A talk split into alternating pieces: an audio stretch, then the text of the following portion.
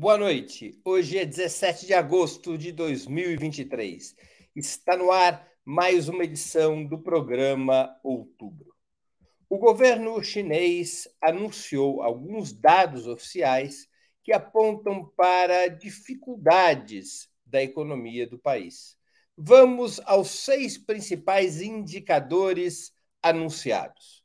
Primeiro, expansão econômica de apenas 0,8% entre o primeiro e o segundo trimestre de 2023, dificultando a meta anual de 5% para o crescimento do PIB. Segundo dado, deflação de 0,3% na comparação entre julho e junho, entendida pelo próprio governo chinês como sinal de debilidade da demanda interna. Terceiro elemento, Terceira, terceira informação: crescimento de 2,5% nas vendas de varejo no mesmo período, de julho a junho, pior que os 3,1% do mês anterior, de junho. Aumento de 3,7% da produção industrial contra 4,4% no mês anterior. Quinto, el, quinto indicador: elevação do desemprego nas zonas urbanas, de 5,2% em junho para 5,3% em julho, com a taxa de desemprego entre os jovens de 16 a 24 anos alcançando o recorde de 21,3%. Sexta, sexto indicador, finalmente, queda dos investimentos em ativos fixos de 3,8% nos primeiros seis meses do ano, comparados com o igual período do ano anterior, para 3,4% nos primeiros sete meses. Para analisarmos o cenário chinês, hoje conversaremos com Ioli Ilíada, doutora em Geografia Humana pela Universidade de São Paulo, integrante do Conselho Curador da Fundação Perseu Abramo e autora do livro O Território, o Direito e os Estados Pós-Nacionais. Mônica Bruckmann, professora do Departamento de Ciência Política da Universidade Federal do Rio de Janeiro, uma das principais estudiosas do desenvolvimento econômico latino-americano e Jones Manuel, historiador graduado pela Universidade Federal de Pernambuco, educador popular e comunicador digital. Em nome de Opera Mundi, eu cumprimento os três convidados e já passo à primeira pergunta. Como explicar a aparente fraqueza, a aparente debilidade da economia chinesa depois da pandemia, que o governo justifica pela baixa demanda doméstica. Com a palavra, Mônica Bruckmann, que está voltando ao programa depois de um mês. Bem-vinda, Mônica. Oh, boa noite, Breno, Yoli, Jones. Já tinha sido apresentada para o reloginho? Para o reloginho? Não, não. Na minha época ainda não tinha. Agora temos. Cadê o reloginho? Tá, tá aí. Bom, é, não, eu queria, enfim, dizer que estou muito feliz de estar de volta aqui, mais, mais de um mês, né? Mais um pouquinho. E, enfim, Breno, eu acho que a primeira coisa que eu gostaria de colocar aqui, até porque a gente veio acompanhando nas últimas semanas as notas veiculadas pelo New York Times, pelo Washington Post, pelo The Economist, digamos, a imprensa ocidental, e em comparação com a imprensa chinesa e as próprias declarações oficiais na coletiva de imprensa do é, diretor da Oficina de Estatística da China em final do mês passado, eu acho que a primeira coisa que eu gostaria de dizer é que realmente nós temos aqui uma operação mediática gigantesca, né? Quando a gente compara a forma em que a informação é apresentada por uns veículos e a forma em que é apresentada pelos órgãos oficiais da China e, sobretudo, quando a gente vai ver as fontes diretas, seja Banco Mundial, Fundo Monetário Internacional, é, fica claro que existe aí um nível de, digamos, gestão da informação desde uma perspectiva mediática impressionante. E vamos com um dos indicadores assim mais gerais para ir aos mais concretos dos que você citou, inclusive, eu queria introduzir um, que é a questão do PIB. Olha, a, a, o mundo não consegue é, passar de um, de um processo de gravíssima crise econômica, não, não consegue passar a, a, um momento de recuperação da economia mundial. É um momento de grande complexidade que é, está se alastrando muito além da crise do Covid-19. Uma das questões que a imprensa ocidental coloca em relação à China é que grande parte dos problemas econômicos que ela está enfrentando deve ser, e a desaceleração econômica deve ser as eh, as medidas eh, profundamente restritivas de mobilização da população, da economia devido ao Covid-19, que isso ainda estaria impactando. Mas quando a gente vai ver os dados de perdas de vidas na China, 80 mil pessoas ao longo de toda a, a pandemia versus com 1.400 milhões de, de, de, uma população de 1.400 milhões de pessoas. Em relação ao Estados, aos Estados Unidos, com 1 milhão de perdas de vidas, ao Brasil, com 700 mil mais um pouco, a União Europeia, com mais de 2 milhões de perdas de vidas humanas, a gente vê que realmente é, não, não, tem muito sentido essa colocação. Mas em relação ao PIB, uma questão é, interessante é que quando a gente vê as projeções do, do Fundo Monetário Internacional do Banco Mundial, a projeção de crescimento para a China, como todos sabemos, esse ano está em torno de 5,5% ou 6%.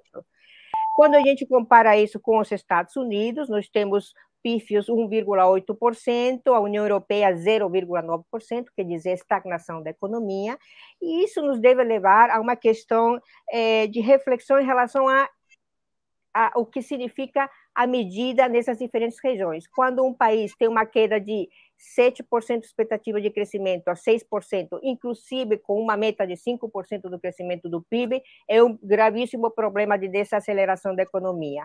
Quando um país como os Estados Unidos alcança apenas projetado para 2023 1,8%, é uma questão normal da crise mundial, da crise econômica mundial. E a União Europeia, com uma estagnação claríssima, é, também está dentro dessa é, ideia de que é um processo normal é, de recuperação econômica. Então, acho que essa é uma primeira questão que eu gostaria de observar e nos minutos que me restam nas próximas perguntas, eu gostaria de desenvolver algumas questões em relação a esses indicadores que escondem muita coisa. Iole Ilíada com a palavra.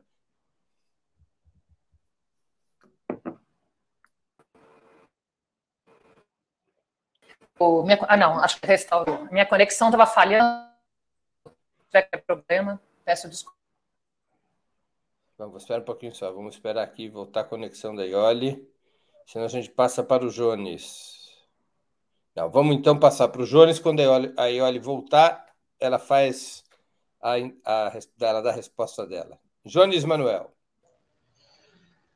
Olá, Mônica. Olá, Breno todo, opa, todo o público do Ópera olhe quando voltar. Antes de tudo, peço perdão pela imagem estar tá um pouco escura e o som tá aquém do que normalmente está, né? Estou de viagem, estou aqui em São Paulo. Aproveito para convidar todo mundo que eventualmente de Assis, de Piracicaba e de São Paulo capital para olhar minhas redes, vão, ter atividades e necessidades. Dito isso, antes de entrar propriamente na pergunta, é uma questão sobre até o título né, do nosso debate hoje. Veja, não, a China não está em crise econômica, né? É, há uma certa anedota muito boa que há mais de 25 anos, boa parte dos pensadores econômicos do mundo anglo-saxão vem qualquer redução do crescimento chinês como sinal de uma crise eminente, né? Então, há sempre uma expectativa de que a China vai entrar em crise, a China vai entrar em colapso. Porque, de fato, é, a China passou quase 30 anos crescendo a ritmos assustadores, né, uma taxa de crescimento acima de 10%, e nos últimos anos a China vem passando por um processo de uma mudança do seu padrão de desenvolvimento, né? Ela vem tentando ampliar o papel do consumo interno, aumentando a, o papel da massa salarial no consumo, dando maior destaque à construção de bens coletivos, dependendo um pouco menos das exportações e do mercado mundial para sustentar sua taxa de crescimento econômico, sua taxa de investimento, inclusive um próprio debate aí muito positivo e virtuoso de mudar os critérios de êxito econômico, né? Nos, nos dois recentes congressos do Partido Comunista, eh, se desenvolveu um debate sobre uma sociedade harmoniosa em que a taxa de, de, de, de a medida de, êxito da, da, China não pode ser medida apenas pelo crescimento do PIB, né? Então você coloca vários critérios de bem-estar social, de eliminação da extrema pobreza, de melhorar a relação ser humano-meio ambiente, é, de garantir acesso a bens culturais, a felicidade, a realização na comunidade nacional. Então, acho que tem vários elementos no cenário internacional que podem e devem preocupar o Partido Comunista Chinês, e a gente fala deles nas próximas perguntas. Mas, de maneira inicial, eu diria que a China, inclusive se comparado com o Brasil, está muito bem, né? Como o Mônica muito bem destacou, a gente está falando de uma projeção de crescimento de 5%. Sabe? Num cenário de guerra da Ucrânia, de no mundo de se recuperando do Covid, de estruturação das cadeias produtivas, de redução do crescimento da União Europeia, dos Estados Unidos e tal, a China ainda exibe números invejáveis.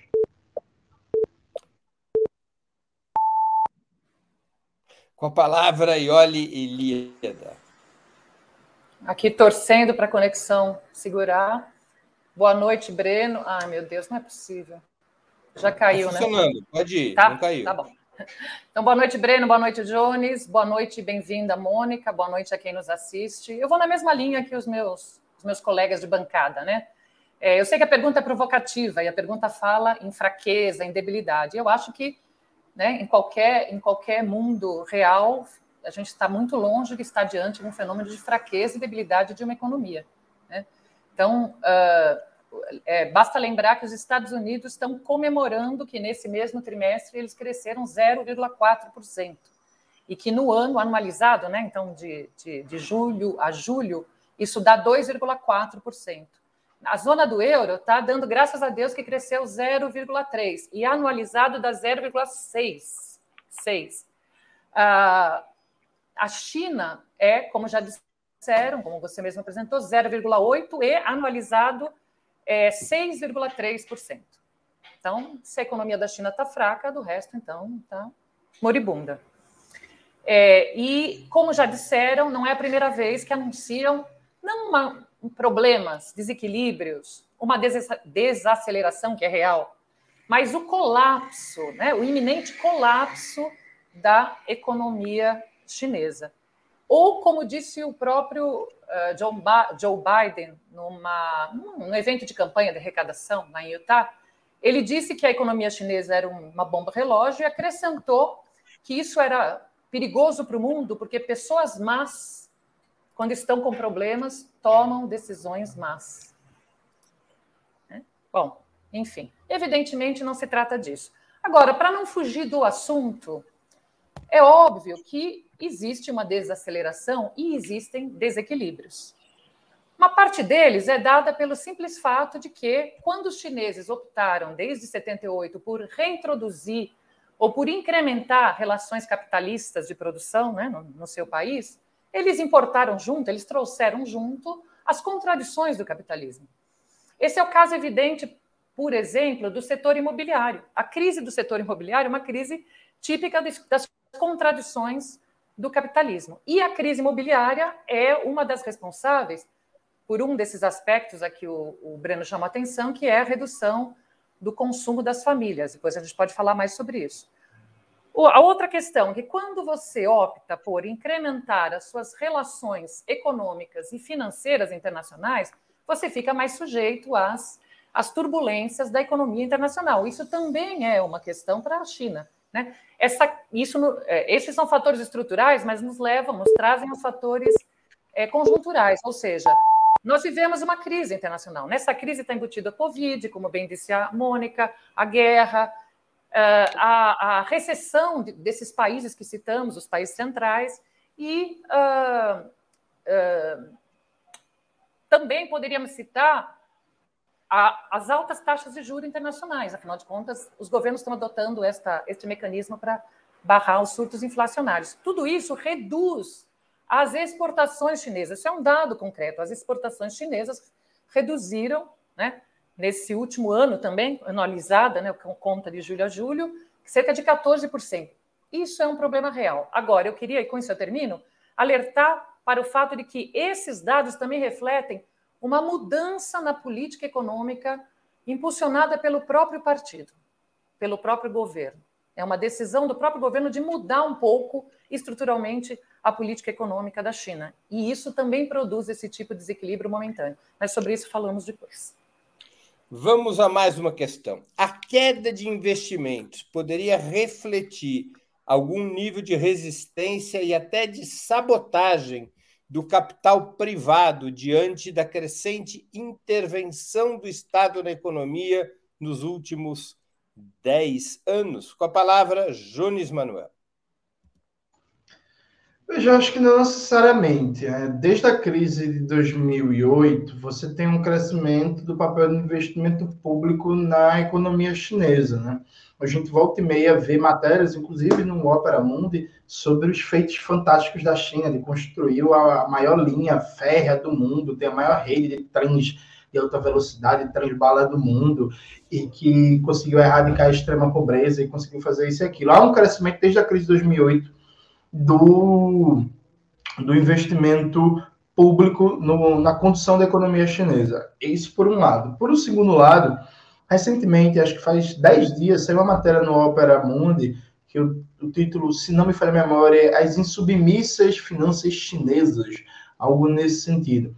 A matéria é muito boa que fala como, a partir dos anos 2000, houve um processo de alavancagem né, dos investimentos dos entes federativos locais a partir de especulação, a partir de processos de vendas de título, de comercialização de terras e tal, se estimulou muito o endividamento de, de, dos entes locais para alavancar o investimento e que há um processo de mudar isso, de refrear esse processo, né? aumentando a regulação sobre as entidades financeiras, controlando melhor os bancos de investimento, dando um controle na dívida dos entes federados, o que necessariamente provoca uma certa redução é, também do investimento, né?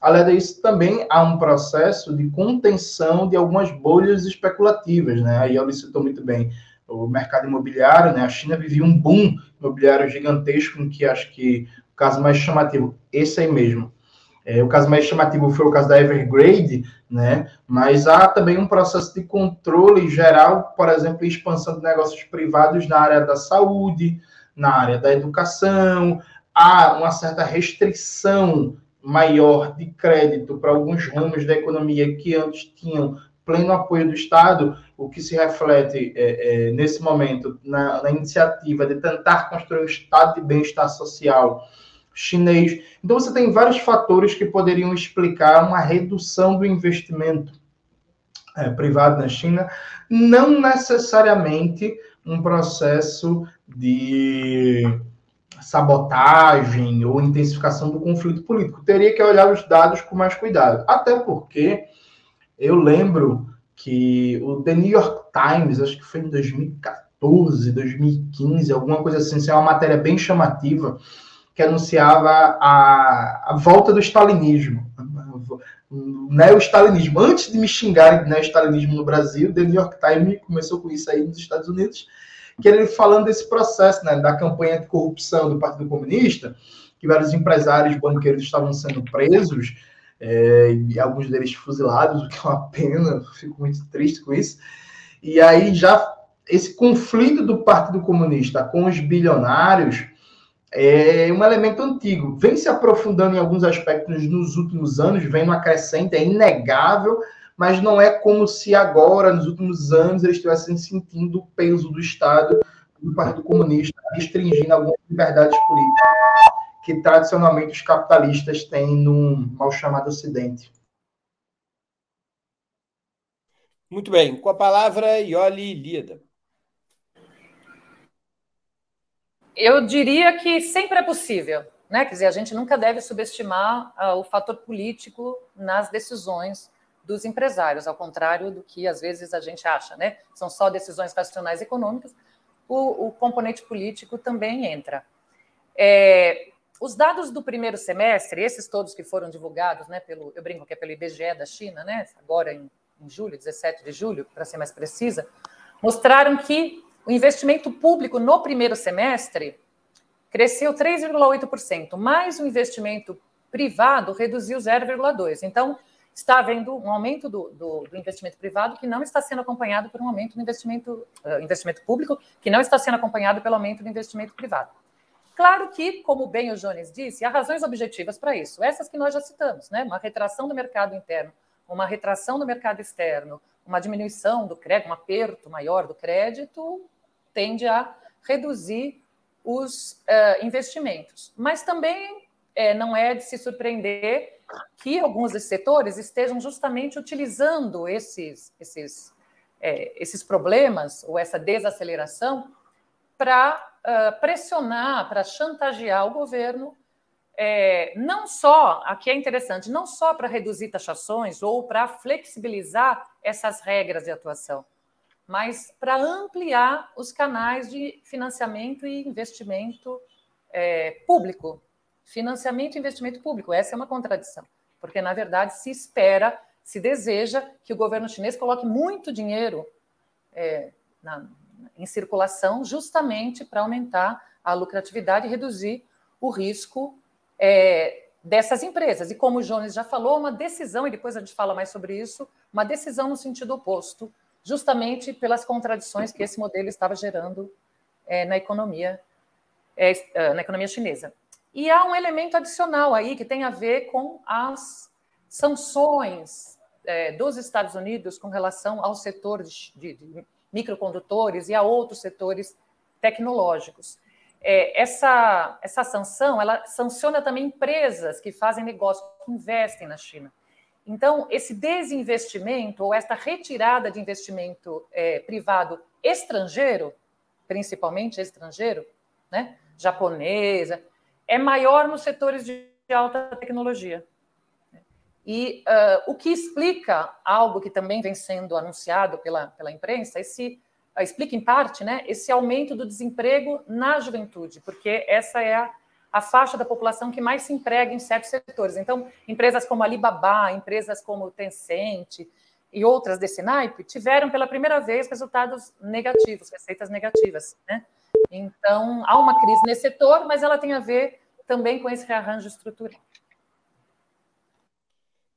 Muito bem, com a palavra, Mônica Bruckmann. Breno, eu estou me dando conta aqui que a gente teve uma deflação do nosso tempo, né? Caímos para três minutos por pergunta, diante dessas mega perguntas que você faz?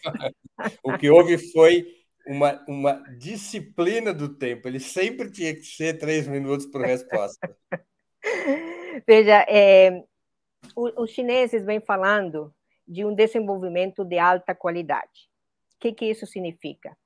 Em primeiro lugar, investimento para expansão da demanda interna, a demanda doméstica, e vamos lembrar que isso, a China já fez isso em 2008, na crise de 2008, eh, suplir a queda da demanda externa por eh, a demanda interna do mercado doméstico. E vamos lembrar que a China eh, tem uma população de 1.400 milhões de pessoas, o que representa quase 20% da população mundial. Em segundo lugar, aprofundar eh, a reforma de abertura. Em terceiro lugar, eh, revigorar as entidades empresariais. O que quer dizer o setor privado? Portanto, eu acho pouco provável que as empresas, eh, digamos, chinesas, as empresas privadas chinesas, avancem numa política de sabotagem, seria se sabotar a elas próprias.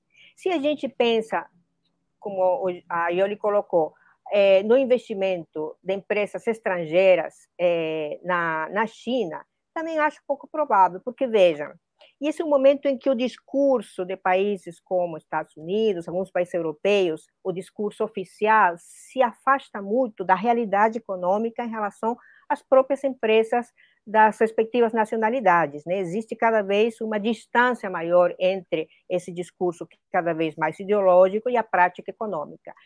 Quando a gente vê, é, é, por exemplo, o índice SP500, que é um dos principais índices do mercado é, financeiro, a gente tem que eh, as maiores empresas de capital aberto dos Estados Unidos geram entre 7 e 8% da sua receita na China continental. Eu me pergunto, essas empresas vão deixar de perder essa oportunidade que dá o maior rendimento num país do mundo como na China? Eu duvido. Em segundo lugar, segundo fontes como a FactSet, por exemplo, a receita que grandes empresas dos Estados Unidos geram na China é maior do que os próximos três países, Japão, Grã-Bretanha e Alemanha, juntos. Então, eu acho pouco provável que a gente tenha, é, digamos, uma política é, de desinvestimento na China, dadas essas condições. Né? E nesses minutinhos que me quedam, segundos que me quedam, eu queria me referir à questão da deflação. O que foi é, publicizado ampliamente nos últimos dias foi que a China teve uma deflação de 0,3% de julho de 2023 em comparação a julho de 2022. Vejam que interessante, quando a gente toma esses microtempos em relação a pelo menos um período anual, que é o que te permite medir o comportamento minimamente da tendência de uma economia anual. Quando a gente vê qual foi o índice de preços em relação aos últimos 12 meses, a China teve, no primeiro semestre, inclusive, não nos últimos 12 meses, no primeiro semestre, a China teve uma inflação de preços ao consumidor de 0,7% e uma deflação de índice dos preços aos, aos produtores de 3,1%. E se a gente vê o comportamento do ano passado, a, gente, eh, a China teve uma inflação de 1,8% e o previsto para esse ano, janeiro a dezembro de 2023, é 1,9%. Portanto, eu acho que tomar como referência os microtempos para expandir esse comportamento ao ano inteiro e mais ainda uma crise de deflação é, no mínimo, irresponsável. Muito bem, vamos a mais uma questão da nossa noitada. O governo chinês anunciou na última terça-feira um corte inesperado na taxa básica de juros de 2,65% para 2,5%, o maior desde 2020. Essa medida seria suficiente para acelerar a demanda interna, para ampliar a demanda interna, que o próprio governo considera como o principal problema da economia chinesa? Com a palavra, Ioli Ilíada. Bom, os, os economistas têm alertado, principalmente aqui no Brasil, né, onde esse debate sobre os juros está tá caliente, que uma taxa alta de juros é proibitiva para o crescimento. Mas que não necessariamente uma taxa mais baixa dos juros, por si só, é suficiente para é, empurrar, para alavancar o crescimento. Então, eu acho que a taxa de juros é só um dos elementos de todas as medidas que os chineses vêm tomando para tentar enfrentar esse aspecto a que o Breno se referiu, que eles identificam como um, um problema já faz algum tempo, porque uh, isso tem a ver com o que a Mônica falou, é, nessa transição de modelo, a, a, a, força do mercado interno é importante. E uh, justamente por isso, é, houve uma reunião, o relatório sai dia 17, 17, o relatório do Departamento Nacional de Estatísticas. Na semana seguinte, não por causa do relatório, mas na semana seguinte tem uma reunião do Comitê Permanente do Politburo, do do Partido Comunista Chinês, com a presença do Xi Jinping, e eles discutiram exatamente esse tema. E discutiram várias providências a tomar. E, e eu vou citar algumas delas, está no relatório do. Nesse, nesse relatório, está num, num comunicado que eles soltaram. É o impulso ao consumo de bens essenciais, como automóveis, eletroeletrônicos e utensílios domésticos, o incentivo de gastos com serviços como esportes, lazer e serviços culturais e turísticos, e políticas para estimular o investimento privado, né? sendo que, no caso do comércio exterior e do investimento nos países, nos outros países, a ideia é manter estável, né? não é crescer, mas é estabilizar, manter nos patamares atuais. Nessa, na mesma segunda, a Comissão Nacional de Desenvolvimento e Reforma também apresentou um documento com 17 pontos, bem parecido, estimular consumo é, e investimentos privados, né, via, evidentemente, uh, estímulos governamentais. Né? E, e, nesse caso, haveria uma, um investimento grande em setores de transporte, mas também energia limpa, né, nessa transição energética, etc. E em infraestrutura. Né? Então, uh, ampliar, incentivar a construção civil, mas não mais no que se refere aos edifícios de moradia, como foi no boom imobiliário, e sim a construções de infraestrutura. Enfim, são algumas das propostas. É, o, o, que essas propostas mostram? Que é, existe, a taxa de juros não é um elemento isolado, existe uma série de, de eles estão discutindo o assunto, estão atentos, estão discutindo como atacar é, os problemas que eles estão identificando, né? Uh, mas, ao mesmo tempo, é, e acho que é isso, isso é importante, eles decidiram que tudo isso será feito a seu tempo. A seu tempo, leia, no tempo chinês. E se vocês olharem, com isso eu concluo, se vocês olharem os boletins da Bloomberg e outras, é, outros boletins financeiros, aqui é muito interessante, porque há uma torcida política para que a China esteja entrando em colapso. Mas do ponto de vista econômico, das empresas, do setor financeiro, há uma torcida no sentido inverso, para que a, a crise chinesa ou os problemas chineses sejam logo resolvidos. E aí a grita é para que esse programa se acelere. Eles estão criticando o gradualismo é, e a demora da intervenção do governo chinês para solucionar esses, esses aspectos que a gente está aqui discutindo. Mônica Bruckmann com a palavra. Breno, eu não sei se essa queda da taxa de juros de 0,15% era tão inesperada. Quando a gente vê o comportamento da taxa de juros básica na China de 2019 a 2023, 2019 4,25 e agora 3,50, eu acho que o que a gente vê é uma queda sistemática pequena durante esse período de tempo. Não tem nenhum mês, nenhum período que tenha saído desse padrão de queda sistemática, de redução, pequenas reduções da taxa de juros básica. Portanto, eu acho não só que era esperada, quanto inclusive planejada, segundo informações é, do, oficiais da China. E, em segundo lugar, eu, eu, diria que não, não é suficiente, claro. A China está apostando nesse momento ao crescimento do consumo interno, é verdade, mas principalmente ao crescimento no setor serviços. E aí o que a gente tem que já nesse primeiro é, semestre de 2023, a, o setor hospedagem teve um crescimento de 15%, o setor de restaurantes de 13%, transmissão de informação 10%, software e outros produtos é, de internet de rede, 7%. Então, o que isso nos mostra é que é, existe uma é, reconfiguração do consumo interno na China, promovido pelo próprio Estado, que inclusive está recebendo maiores investimentos, que é o setor serviços. Né? E uma outra questão que tem sido colocada nessa, é, nessa conferência de prensa final do, do, do, mês passado, e que a gente pode comprovar com os dados é, apresentados, é a questão da é, manutenção da taxa de desemprego, que, segundo eles informaram, está estável. E quando a gente vê os dados, o que foi noticiado é, com muitas manchetes nos últimos dias é a questão do desemprego entre jovens de 16 a 24 anos, como você bem citou, de 21,3%. Desemprego, em primeiro lugar, urbano e nessa faixa etária. Quando a gente compara essa taxa de desemprego na mesma faixa etária na Europa, nós temos um desemprego de 14,5% e nos Estados Unidos de 8%. 7%. Mas quando a gente vê o desemprego total, é, no período dos últimos 12, é, 12 meses, a União Europeia tem um desemprego de 6%, a China de 5,3% e Estados Unidos de 3,4%.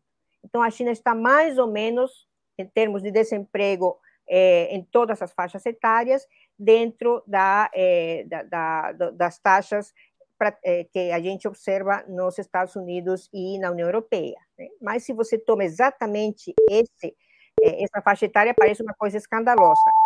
E mais uma questão que eu gostaria de colocar aqui é que na China existe um período de desemprego em jovens sazonal, que é o que eles chamam sazonal. Por quê? Porque é, grande parte da população de jovens na China é, estão cursando a graduação universitária. Então, exatamente o mês, de, porque são dados de junho, né? Junho, julho. Exatamente no mês de maio, junho, é o mês de colação de grau, de formação, de formaturas.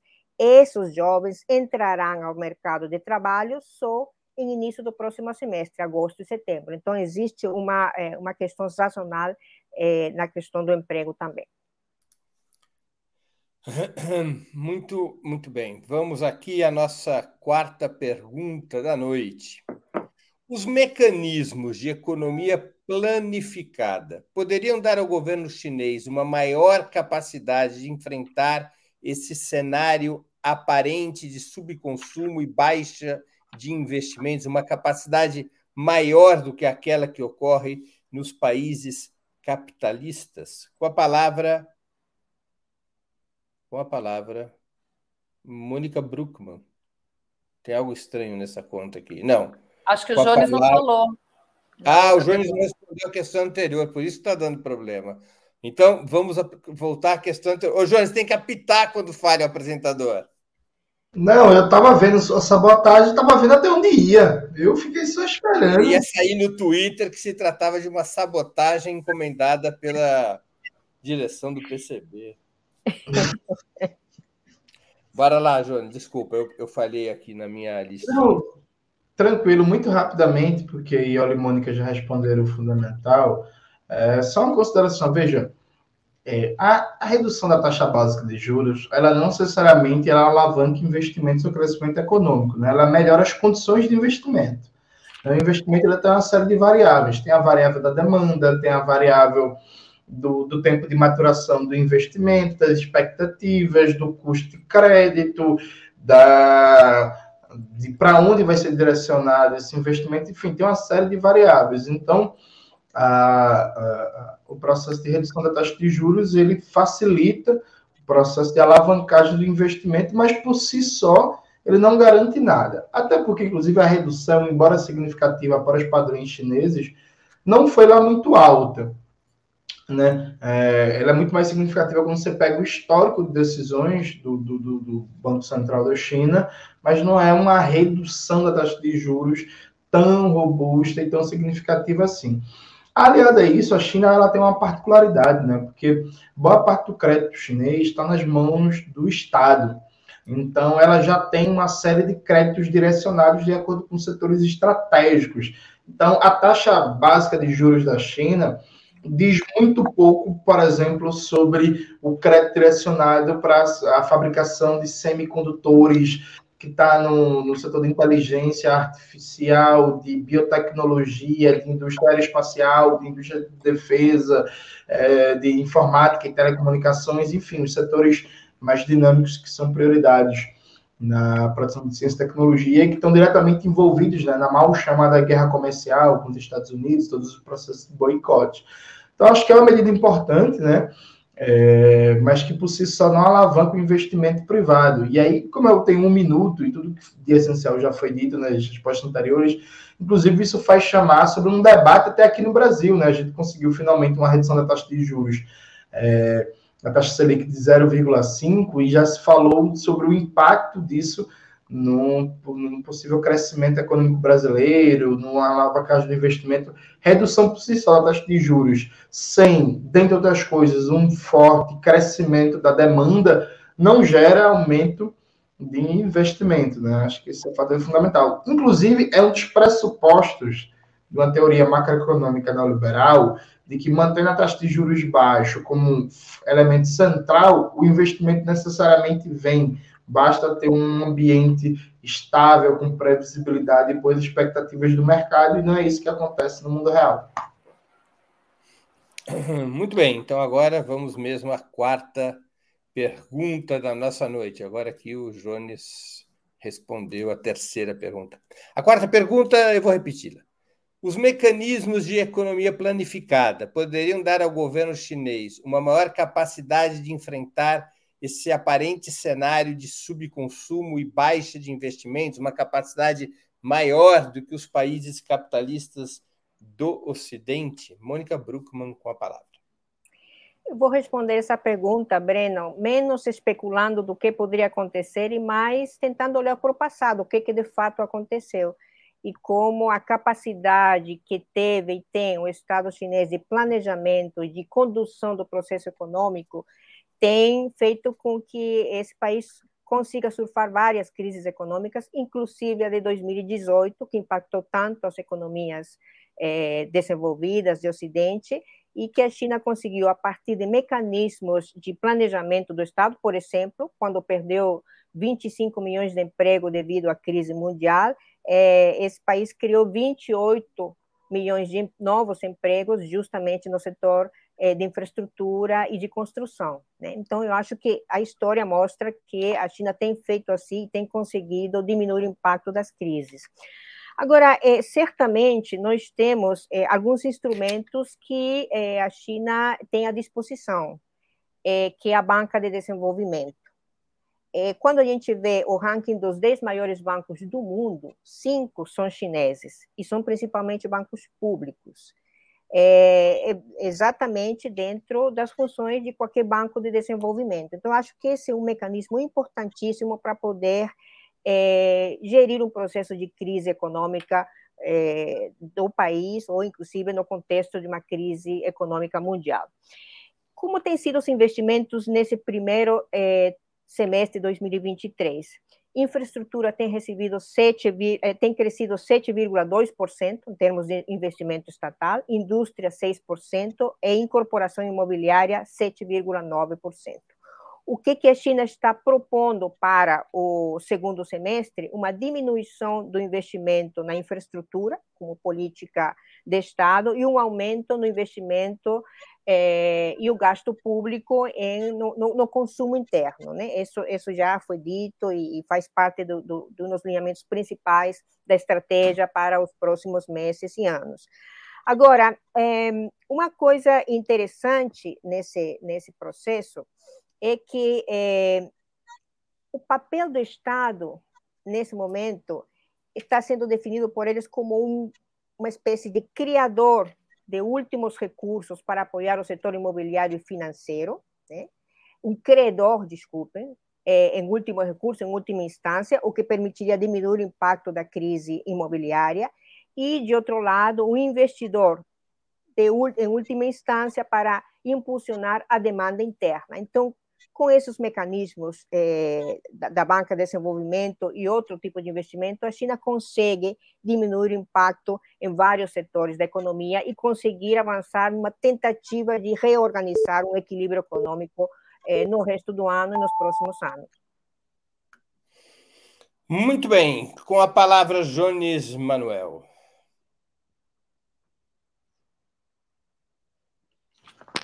Veja, a pergunta é muito difícil de responder porque a China deixou de ser uma economia planificada há mais de 30 anos, né? A China é uma economia com planejamento econômico, como, enfim, a gente provavelmente não deve achar nenhuma economia no mundo, a China deve ser o único nessa escala, com tais mecanismos capitalistas, né? É, ou de mercado, como preferirem chamar, e um nível de planejamento, né? Como eu falei, anteriormente, a China, por exemplo, é uma atipia em termos de controle público do crédito, regulação do mercado financeiro e controle de capitais. Em nenhum país da OCDE você vai achar esse nível de regulação sobre o capital.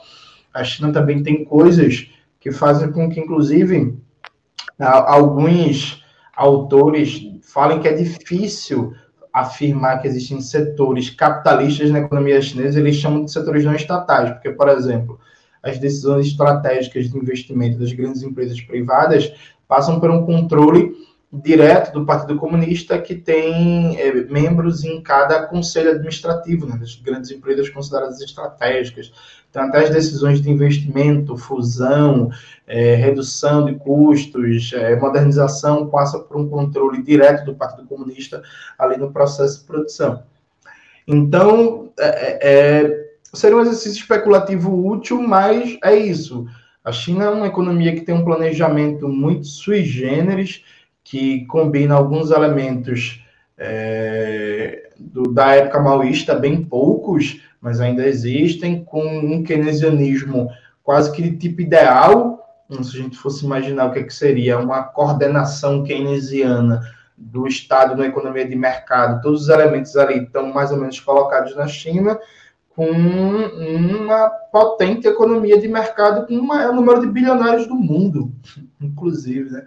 Então, na, na verdade, volto nesse texto, né, desse, sobre as finanças que saiu no Opera Mundi, o texto traz uma coisa que é muito curiosa. O texto fala de uma constante mudança institucional para tentar regular as finanças chinesas, fala de uma capacidade do Estado chinês estar sempre enquadrando o mundo das finanças, da especulação financeira, mas ao mesmo tempo de como a dinâmica de reprodução do capital sempre inova e consegue escapar aos mecanismos regulativos.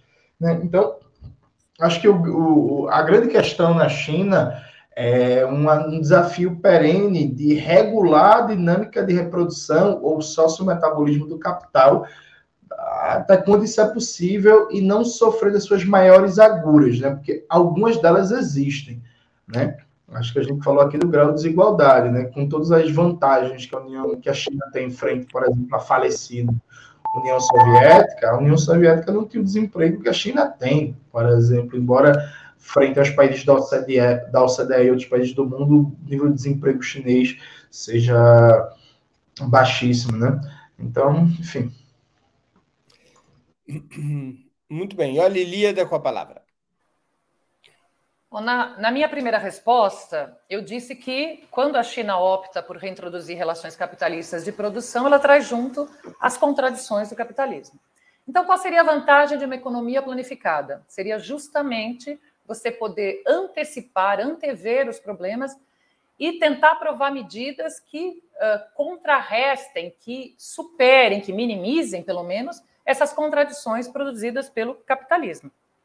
Então, nesse sentido, obviamente, eu acho que é, é, o fato de ter uma economia planificada, e eu discordo do Jones, eu acho que eles têm, uma economia planificada é muito mais, é, é, é muito mais vantajoso para enfrentar esse tipo de problema do que caso eles deixassem isso ao sabor das leis de mercado.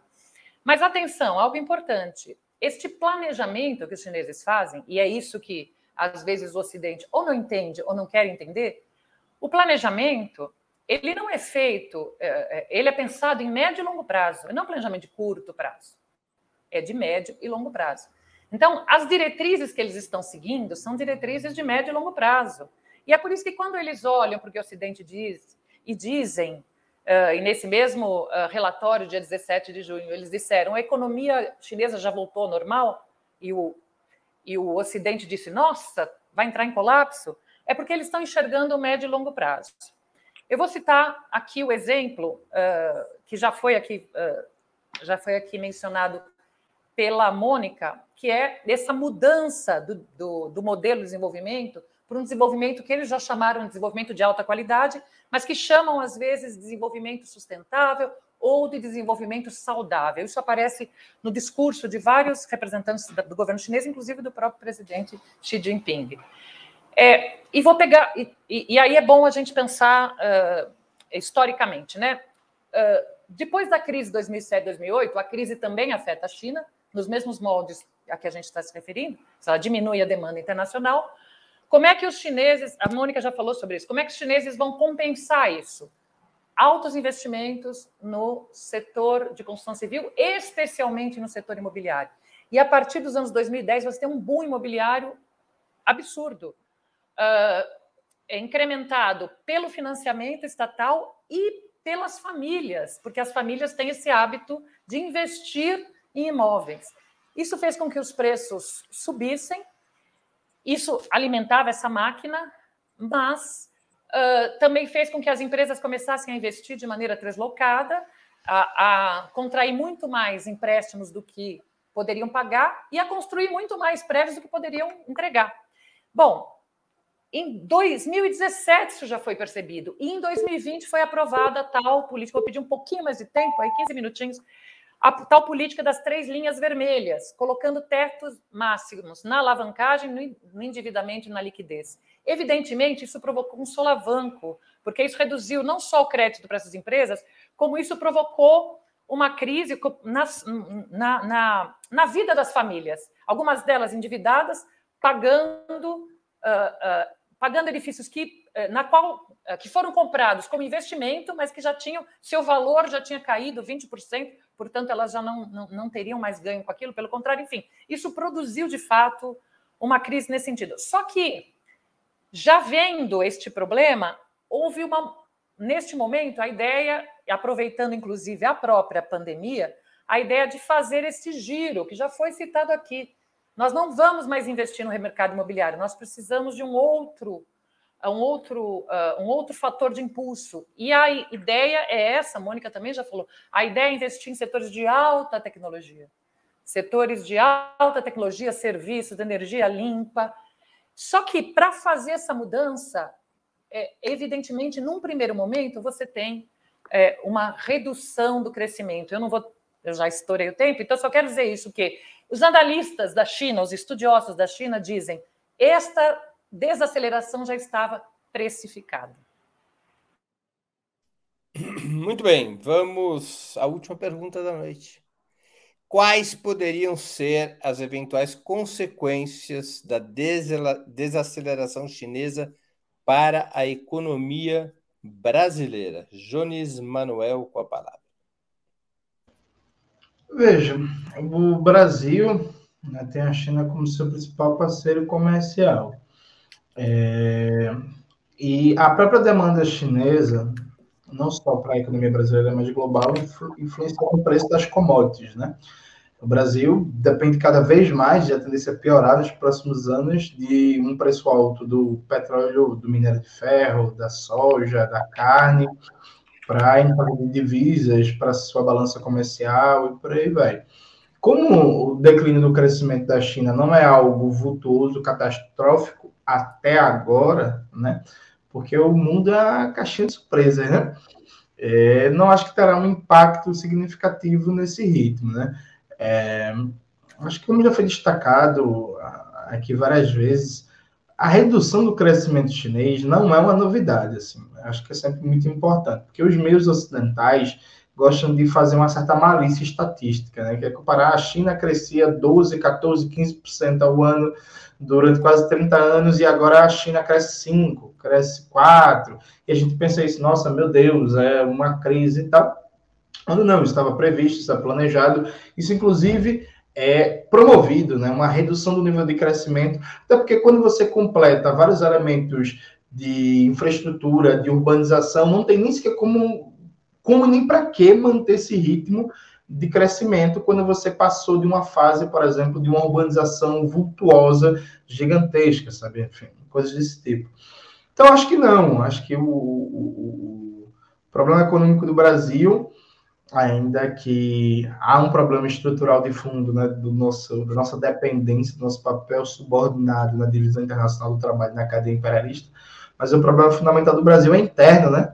Mas aí, infelizmente, o tema hoje do programa não é política econômica interna, seria muito bom falar do novo PAC, que tem metade dos investimentos privados, inclusive PPPs de presídios e hospitais, mas isso não é o tema, então não é uma questão central, não será um problema para o Brasil. E é isso. Eu fiquei muito feliz que o tema de hoje, novamente, não é Ucrânia, né? É uma felicidade, aproveitando essa última resposta, um momento de desabafo, né? Semana passada foi Equador, agora é China, estamos evoluindo, saímos da Ucrânia. A gente poderia voltar para o Brasil aí também. Hein? Com a palavra, Ioli Ilíada. Não, eu tenho acordo com o Jones, quer dizer, eu tenho acordo sobre o que ele falou, não sobre não voltar para a Ucrânia, né? Mas enfim. É, e muito menos voltar para o Brasil. Mas, uh, falando sério, eu tenho acordo com o que o Jones falou e que tem é, para a gente ser coerente com toda a análise que a gente fez até aqui, né? Nós três, de alguma maneira, é, se, a, se, esse, uh, se a situação econômica chinesa estiver sob controle, como aparentemente está, ao contrário do que vem sendo dito, não haverá um impacto significativo para o Brasil. Claro que, se a des desaceleração ela uh, se incrementa, ela se amplia, né, a, a, a índices uh, maiores do que o colocado agora, há um impacto e, uh, claro, porque evidentemente a China é nossa principal parceira, como todos sabem, entre um quarto e um terço das nossas exportações vão para a China. É, são exportações que dependem muito, são exportações de commodity, que dependem muito deste aquecimento uh, da economia, tanto do consumo de, de, alimentos, né, porque nós vendemos carne, como da construção, porque nós vendemos minério de ferro. Então, evidentemente, se houver uma queda significativa da demanda para além dos índices agora colocados, isso vai impactar tanto a, a quantidade da, das, das nossas exportações, né, como, como disse o Jones, o valor das commodities, porque diminui a demanda e elas, é, evidentemente, baixarão de preço. Né? há um impacto que é o um impacto é, psicológico, né? E isso tem a ver também com, a, com essa, como disse a Mônica, campanha midiática, que faz com que às vezes as bolsas no mundo caiam, então isso impacta, tudo bem, o impacto psicológico, geralmente ele não é duradouro, ele não é estrutural, mas em certos setores ele pode acabar produzindo ou aumento de preços ou, ou redução de valores da empresa, mas isso é. E há um outro impacto que eu percebi, é, lendo a respeito do, do, do problema, que alguns perguntam: nossa, mas se a China estiver realmente em crise, como ficarão aqueles investimentos que o Brasil contratou né, na viagem do Lula, a viagem em abril desse ano, do Lula e da comitiva lá em, é, na China? Claro que a gente já fez um programa só sobre isso, já explicou que, primeiro, que não tem nada contratado, não é isso. Mas eu acho que este, mesmo que a crise, a crise, digamos assim, mesmo que a economia desacelerasse para além do hoje colocado, mesmo que a demanda interna né, produzisse mais danos à economia chinesa, por tudo que eu li, a intenção deles é manter esta frente do investimento externo estável, no mínimo, porque eles enxergam isso também como uma frente rentável, como algo que é fundamental para a manutenção da economia. Então, não acho que no médio e longo prazo, novamente, isso afetaria os investimentos exteriores, e nesse caso o Brasil, a menos que a teoria do colapso fiscalizasse, o que realmente não me parece plausível neste momento. Mônica Bruckmann com a palavra. Continuando com o raciocínio da Ioli, eu acho que, pegando carona no último que ela falou, o investimento é, e os empréstimos é, da China para grande parte dos países, mais de 150 países do mundo, em desenvolvimento principalmente, superam um trilhão de dólares. Né?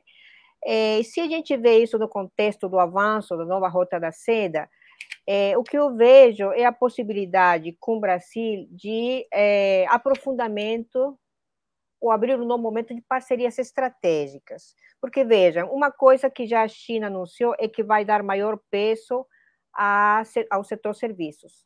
E isso é mais ou menos esperado. Quando uma economia, como dizia Jones, alcança um patamar industrial, o passo seguinte, e esse é o caminho que seguiram todas as outras economias é, capitalistas, o passo seguinte é, é, o maior peso da economia de serviços, né? no PIB, inclusive.